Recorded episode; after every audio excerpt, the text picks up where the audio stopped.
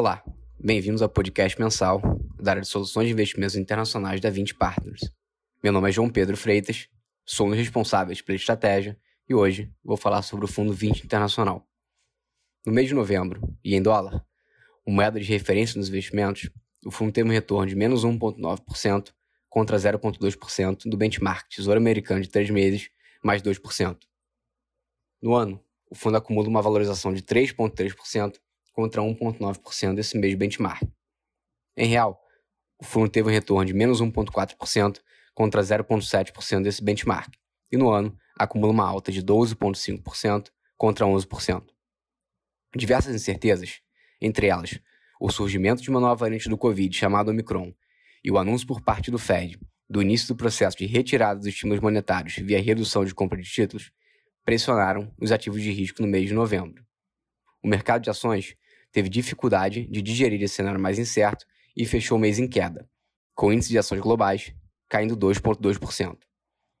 O sentimento de aversão a risco também esteve presente no mercado de renda fixa e crédito, com os títulos de crédito corporativo high yield, considerados de menor qualidade e maior risco, liderando as perdas e caindo aproximadamente 1% no mês.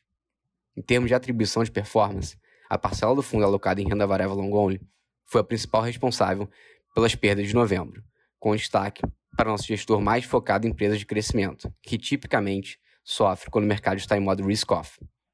Esse fundo teve uma rentabilidade negativa de 3,2%.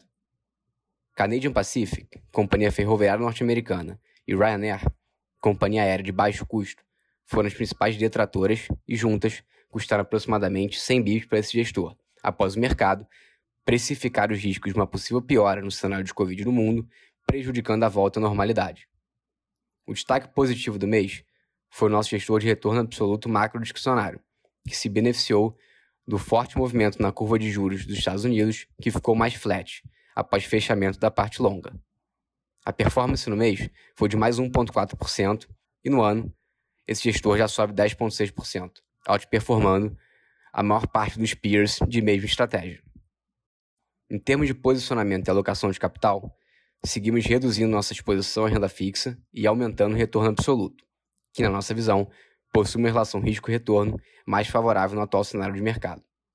O fundo hoje está com cerca de 44,8% em bolsa global, divididos em gestores long only e long bias, 22,2% em retorno absoluto, divididos em gestores de valor relativo e macro discricionário, e 33% em renda fixa ou caixa, divididos entre as subclasses crédito corporativo, crédito securitizado, global multissetor e renda fixa Brasil.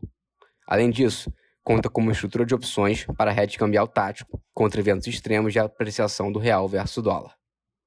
Terminamos por aqui. Agradeço a todos pela atenção e até o nosso próximo podcast mensal.